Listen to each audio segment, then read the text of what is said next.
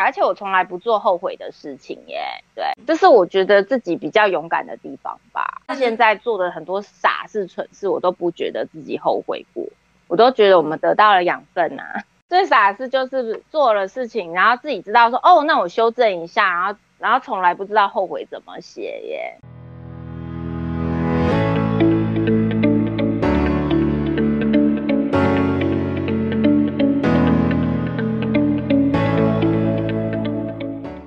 失败要趁早，人生会更好。大家好，我是你的好朋友念慈。今天的失败学学失败啊，我们邀请的是我心目当中觉得她真的非常了不起，相当伟大的一个杰出女性。为什么这样讲呢？我们现在画面上看到另外一位漂亮的女孩儿，这位小姐是我高中同学。现在大家看她是一个女强人的模样，高中那个时候啊，她就是我们的那种时尚教主。我高中是一个很怂的小小屁孩，就觉得为什么有人可以把高中制服穿那么漂亮有型，所以就哎就穿得很美，一直都会折得很漂亮。我想说为什么？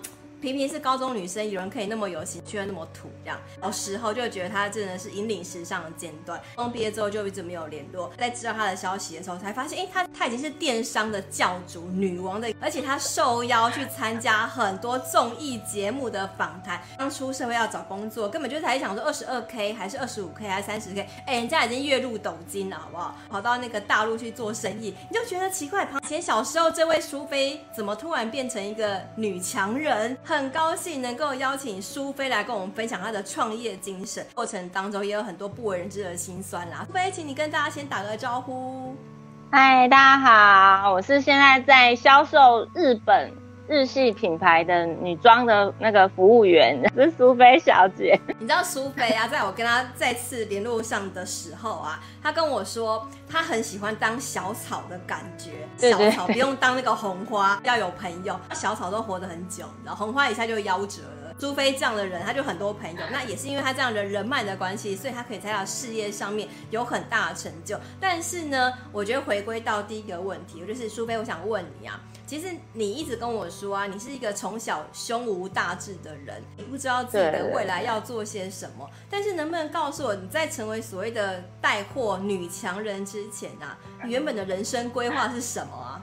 我觉得女强人这个东西真的不敢当，我到现在还是就是觉得女强人这这三个字跟我一点关系都没有。对，但是但是带货这件事情真的是我专长啦。我觉得应该是说，就是女生嘛，天生就很爱买东西，从小就有这样子的那个欲望跟潜力，然后发挥到极致，想到它可居然可以变成我谋生的一个。工具耶，你是念什么科系出身的？毕业之后做哪些事情？其实我大学的部分有分成两个阶段，我是一个就是到三十岁才毕业的老学。其实高中毕业之后到加拿大去念念那个 college，然后大概在二十出头，你们毕业的时候我回来，然后我跟你们一起进入职场工作。因为你知道国外回来，大家就是都在教英文，我也跑去教英文，然后教了一段时间，觉得实在是不不好玩。觉得真的很不好玩，你的薪水觉得可能也不是很满意，这样自己又很爱买东西嘛，我想说，哎、好像也可以在网络上卖东西试试看，就是在网络上开了一个账号。那一年是二零零三年 SARS 期间，我也同时报考了那个辅仁大学的哲学系，所以我同一个时间。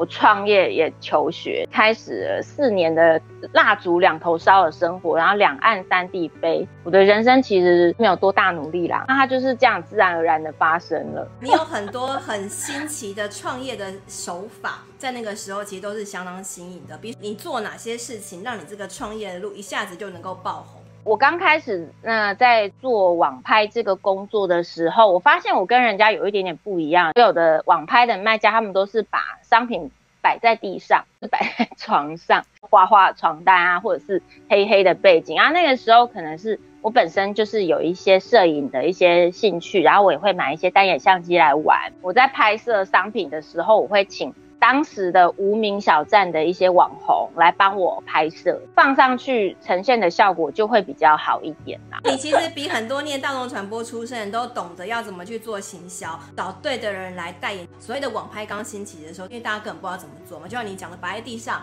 然后就是摊开来说，哎，今天进货时间。对对。在那个时候，其实苏菲就已经有设定好目标，然后要怎么样去经营这样的一个环境，follow 自己的心，我想怎么做，我想看到什么样的东西，以顾客的角度去思考顾客到底要些什么。所以反而跟一些经营网拍电商的老板不一样，因为老板都是用老板角度去想怎么样才能才可以卖更多。但是因为苏菲本身是一个很败家的人嘛，什么都要买，对，所以他就想败家的人喜欢什么，他要怎么样才愿意败下去。所以由这个角度来去做，他就可以赚进更多的钱。那后来我听说你就跑到大陆去开了一个厂，蛮长的一个时间，是怎么样一个际遇啊？能不能跟我们分享一下？其实它是一步一脚印的，因为我们就是网拍嘛，然后货比三家不吃亏。开始我们是在五分埔，你也看到我那个就是上那个 Fashion Worker 的那个节目嘛。那个时候我二零零四年我还在五分埔拿货，然后后来实在是就哎发现别人卖的价钱怎么比我还要便宜，比我的进价还要便宜。有时候我们是被逼迫到更上游去拿货的，然后拿一拿就开了工厂。真的很强大。我其实是二零零七年就完成了福大的那学历嘛，因为我们金牛座人就是做什么事情就要做完，所以你就熬了四年，就是半工半读的时候。但是在这四年对我人生来说，其实是非常重要的的，因为我是在创业跟求学同时完成，然后同时它也是相辅相成的，因为我刚好是在辅仁大学这个学校求学，然后你知道我在卖的商品。是少淑女服饰，然后里面都是我的客户，特尔也是里面 甄选的。当然，现在不乏有蛮多现在的现在线上的女艺人哦。对，因为其实福大出美女啊，那个时候其实已经有很多明星在里面上学。因为我的工作的关系，哎，系上啊人际关系，嗯，这是我强项，系上还人际关系还不错，所以就是他们都会把非常漂亮、非常优质的女生介绍给我。然后同时我也可以做事业上面的宣传，我觉得是双赢。在苏菲成功的地方在，他知道去哪里找货。如果有人用价格来打压他，就找到源头去找到可以解决这个源头价格竞争的问题。接下来呢，他又善用自己的人脉的这个强项。他去找适合的人，一传十，十传百的方式，让每个漂亮女生都渴望成为你的模特儿，渴望能够成为你代言的人。那、也是因为这样子，其实帮你做一些呃行销宣传的一些照片，有些作品出来之后，他就可以拿拿着这个作品说，哎，我帮一个台湾很大的电商代言这些产品。于是呢，他就可以让这些作品。又带着他去走到更高程度的一个 label 等级上面去，除非又可以让自己的事业变得更强大。所以他是双赢的，对。对，你说你虽然不知道当初发生了什么事情，可是你就是凭借着这样的好人缘。可是你要想，你知道好人缘这件事情很难呢，很重要，很重要，很重要。成为一个就是坚韧的小草。做创业过程当中，尤其到大陆，好像好几年的时间，对不对？嗯，好，蛮多年的。我从二零零五年开始去去大陆，然后一直到二零一零年才转型。对，在中间我就是几乎就是一半是那个飞飞来飞去，每一个月一个半月这样子飞。然后到后来二零零七年开始，我是常住在那边，大概就是过年回来就是一个星期这样子。跟你知道我小时候认识你差很多哎、欸。胸无大志，不是他去到哪里一定要一群人一起去做这件事情，对，他一定要大家手牵手，然后一群女生一起去，他才会觉得有安全感。可是你要想，他只身飞到大陆去五五年的时间，而且你知道大陆就是一个人吃人的竞争的时代，确实那个时候对，所以我很好奇，在那段日子里面有没有什么发生什么让你印象深刻的事可以跟大家印象深刻？其实，嗯、其实我最觉得自己。生平无大志啊，应该是说我的这股傻劲真的是太强了。对，因为其实那个时候决定要去大陆也是需要很大的勇气啦，因为觉得那是一个没有去过的地方，然后觉得说好恐怖哦。然后就像你讲的啊，其实当时的话，其实嗯，民风啊还没有现在这么开放，然后真的是对那边是很不了解。但是其实我们是为了我的事业生存的必要，所以我得要过去这样。嗯，就是这样摸索过去的，然后后来就发现说，我得要在那边就是生生存，所以我就是在那边，就是自己在那边生活，呃，就是找找员工啦。因为其实那个时候我台湾已经有一同事在帮我营运了，那货源的部分，我必须要亲自自己去挑选，然后自己去审核，所以我就常住在那边。去那边还要找房子，然后什么都不知道。然后刚开始就是一个一个朋友认识，然后叫朋友介绍这样。你有没有偷偷哭过啊？这点倒是不需要哎、欸，因为我我这个人好像，我觉得有时候你忙到没有时间想。所以也没有时间哭哎、欸，这是真的。对，我的选择是对的、啊，而且我从来不做后悔的事情耶、欸。对，嗯，这是我觉得自己比较勇敢的地方吧。那、嗯、现在做的很多傻事、蠢事，我都不觉得自己后悔过，我都觉得我们得到了养分啊。最傻的事就是做了事情，然后自己知道说，哦，那我修正一下，然后然后从来不知道后悔怎么写耶。要不然我怎么能撑到今天？我已经倒过很多次了吧。可能就是把工作室收掉，然后然后再换一个模式经营，这样这样这这样算结束营业吧？嗯嗯，对啊，所以我结束过很多次啊。嗯，我们在大陆的工厂，那营运的状况的话，因为后来因为我我回台湾生小孩，然后我觉得说没有办法在那边继续服务，然后就回来啦，就收掉了。所以讲好听一点，说是、嗯、哦是改转型；讲难听点就是倒闭。你知道一般人在讲说，哎、欸，我的事业倒闭都是那种哦很沉重啊，懂？但是你就是一直在笑、欸，哎，这个事情对啊，其实对啊，而且其实我在广州也搬了，我我有算过，我计算过，我十年搬了十一次家。为什么？就是从从你看十年计算的话，就是有在加拿大。读书那是一定会迁徙嘛，比方说我 homestay 一年换一次啊，或者怎么样，然后我就有去去计算，就是我这十年我搬了十一次家，嗯，然后就觉得哇，好精彩哦，对，就是感觉好像就是那一段时间真的是很忙哎、欸，这样子。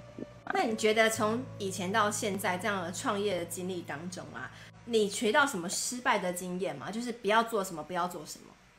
不要做什么哟！我创业的话，我现在比较重视的是，真的是啊，不要做过多的投，真的是要比较保守一点。像比方说，我觉得呃，聘请员工这个部分真的要三思啦。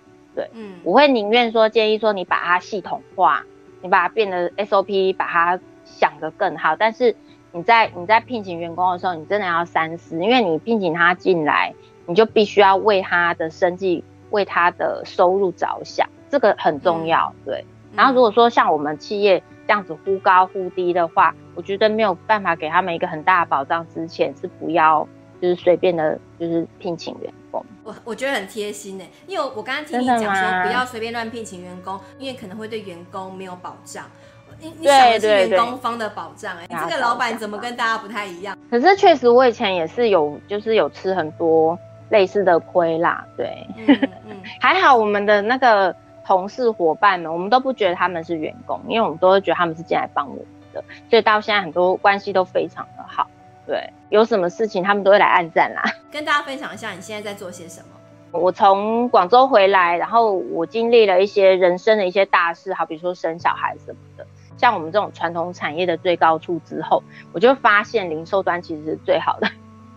最好经营的模式，然后我们大陆那边的员工也慢慢慢慢的离职，我们就欲缺不补，然后最后剩下一两个人，我就在台湾就是这边做一个小店面，然后独立操作这样子。因为之前我们在大陆，呃，工作有一些累积一些经验，然后有服务一些客户，好比说日本的、韩国的这样子，然后我就会发现说，哎，其实日本、韩国他们的品质要求都非常好。那包括我自己要穿衣服的话，我我也会比较倾向日本、韩国的质感，然后我就会反而变成说，我变成他们的客户，然后我就会去跟他们、跟他们、跟他们批货来来做销售。可是你这样批货带货，你到底怎么去判断这个东西会不会卖啊？因为你知道带回来就它就是一个成本啊。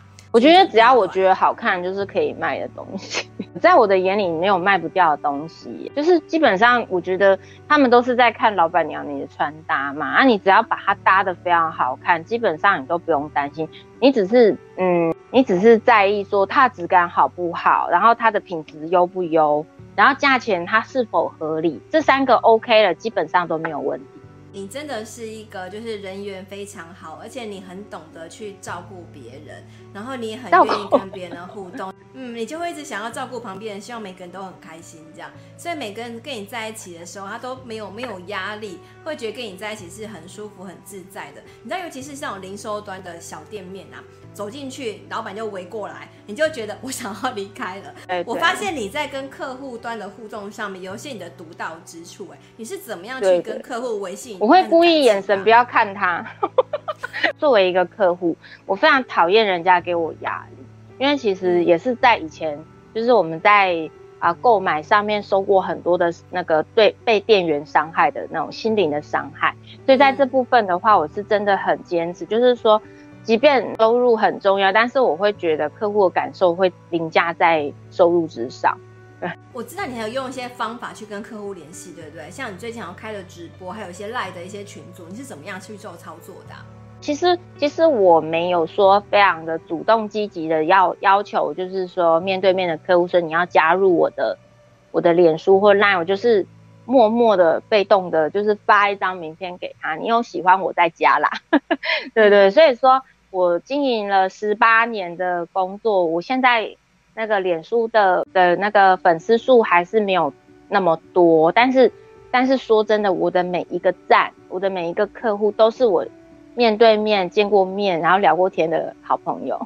你知道在社群经营上，赞赞是可以买来的，嗯，但是可能买的都是没有温度的人，他可能根本就不认识你。哦、对，所以其实，在我们经营新媒体这一块，我们觉得其实你就算是你的粉丝数少，但是只要在每一个人都是挺你的人，这才是最重要的。对，都是自己人。嗯，你可以有个 十万粉丝，可是里面你发生事情的时候没有人挺你，那也是没有用的。所以不如就是你知道几百个人、几千个人这样的所谓的 KOC。然后他们粘着度是很高的，对我们来说才是最有价值的。那我觉得苏菲她就是你你的粉丝专业，它就是一个很有价值的专业，因为每个人都会帮你分享。我觉得这很夸张，就是你这个规模的粉丝专业，可是既然有那么高的分享数跟，对我也很惊讶。我想说，你如此的信任我，居然愿意帮我分享，因为等于他就是跟我站在同一个阵线，他要被我。为为我背书，你知道粉丝专要能够被分享出去这件事情有多难吗？我每次我们在公司在经营的拜都是求跪求大家分享，都很难。好好好，我以后会帮你分享。对，可是你很容易，你的客户就帮你分享了。我觉得这真的也没有每一个啊，但是我也不会奢求哎、欸，因为我觉得客户都是好朋友。我在做任何事情的时候，我都会先站在对方去思考。好比说交交易一个商品。那如果对方他如果说有拿，他们刚开始拿来都会觉得很不好意思，我都会说怎么啦，我 就我就会让他有台阶下。然后他他如果说支支吾吾，我就说哦，你要换货没问题，对，我就会尽量的站在对方的角度，因为我会我一直明年都跟客人讲说，做生意是一次，做人是一辈子，所以我我更倾向就是就是在在跟客户之间的互动啊。你是不是有很多客户是跟着你好几年的啊？对对对，甚至网拍期间到现在，嗯、我们一起长大、欸，快快二十年哎、欸。对对对，有一些，而且现在有一些都是哎、欸，很多现在的网红哎、欸，因为以前我的东西有在 PTT 上面被大家那个团购什么的，然后他们有一些也是团购主啊，就是我们就是一起长大的。所以我觉得你就是凭着一股傻劲，然后竟然就闯出自己的事业。现在大家觉得好像绚烂归于平淡，然后就是经营自己一个小小的店面，啊，但是其实你还是一直都保持着这样一种丰盈快乐的心情去做你的。对啊，对对对，像很多人会说，哦，我以前超厉害，我现在怎么这样子？我现在就是什么什么什么遇人不淑，或者自己什么倒闭，我都不会这样子。我觉得二零零三年的时候，所有的卖家突然不知道为什么，就是都还没有准备好，就突然爆发起。就是套一句那个大陆的一些说法，他说你在风口上猪都飞得起来。你只要做网拍，大概就是突然就是就，而且一大堆卖家就什么就突然起来了。但是我我一直都会觉得说我自己很不足，所以我选择就是向下扎根。大家就是一直往上涨，可是我的选择就是向下扎根。有没有后悔？我我也我也不懂得后悔。但是其实如果说当时。留在台湾，我可能发展会比现在好。我觉得像现在，为什么我比较就是有自信在谈我的工作上面，是因为我觉得我准备好了。没有钱的时候去大陆，回来的时候还是没有钱，没有带钱去，也没有带钱回来，蛮厉害，就是可以在那边活那么久的。对，而且你 后来还是有自己的一一片天，然后能够有这样的就是不用求人的生活。对，然后能够过得开、嗯、开心快乐，那其实这这是很多创业者在这段过程当中可能没有没有办法做到的，因为可能很多人创业者对不对？对，很多人得失心会很重。最后呢，我想请你分享一下哦，如果今天我们有一些人他是想要创业的，你会给他什么样的一些建议呢？我会觉得，如果说今天我们想要创业，第一，你就要选择你想要的。行业这个现在这那个行业的话，是不是现在社会非常夯的一个职业？就是是不是成功率会比较高？然后还有就是说，哎，我自己本身就是在这方面的能力上面，是不是哎，就是在在这个行业里面，我是比较前面的，对，我是比较我是比较专业的，然后我的我的东西是比较新颖的，然后可能会有非常大的商机。对，嗯，我是觉得说，如果说你要先，你要先判断，事先的一些规划啊，都要先做好，不要像我们当时这样误打误撞。然后还有就是热忱，热忱很重要。今天苏菲跟我们分享一些她呃为什么创业，她说傻傻的开始，但是呢，她就是知道怎么做是对的，她就往那个方向去做了。但是中间她虽然有一些失败过的经验，但是她也觉得反正。只要是走过的路，就算是失败了，也没什么好后悔的。生命当中的每一个过程都是很值得去学习跟珍惜的。现在想起来，他都一直笑笑的，从来没有觉得后悔，因为每一段东西都是很珍惜。为什么要后悔，对不对？嗯而且我觉得你最厉害是每一段人生经验当中，不管是成功或是所谓的失败，你都可以累积到你的人脉跟你的好朋友，你累积到非常非常多美好的回忆，还有更珍贵的资源，让你现在不管是做零售业，或者是你在网络上继续去告诉大家、陪大家聊天、做一些直播，你都能够游游刃有余。然后也能够透过这样一个好人缘，继续把这样的一个热情跟温暖分享给大家。我想这是今天苏菲告诉我们最绝、最值得珍惜的人生的道理啦。那在给创业者的建议上面，就是找找对的自己专精的事业去做出发，然后呢，不断去学习。就是你选对你的所谓的蓝海市场，你就不用担心，就算别人怎么笑你，你只要坚持做对的事情。其实买房买车的是我啊。你笑我没关系，反正如果今天呢，有人想要问你一些创业的经验，或是想要去购买你这些带货的内容，而且我知道你最近引进了很多新的商品啊，要去哪边找你们比较好呢？在那个啊，我的脸书啊，我是一个非常热情而且非常爱分享的人。如果说你私讯我干嘛，我都非常的乐意倾囊相授。哎，苏菲小姐日货精品，就是我本人。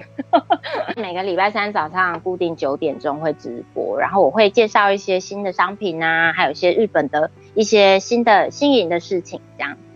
嗯。好，谢谢今天苏菲接受我们的访问。那如果大家未来有一些新的想法，或者想要跟苏菲请教的，就可以到苏菲小姐日货精品这个粉丝专页去找她。那我们就最后一起跟我们的观众朋友说再见吧，拜拜，拜拜。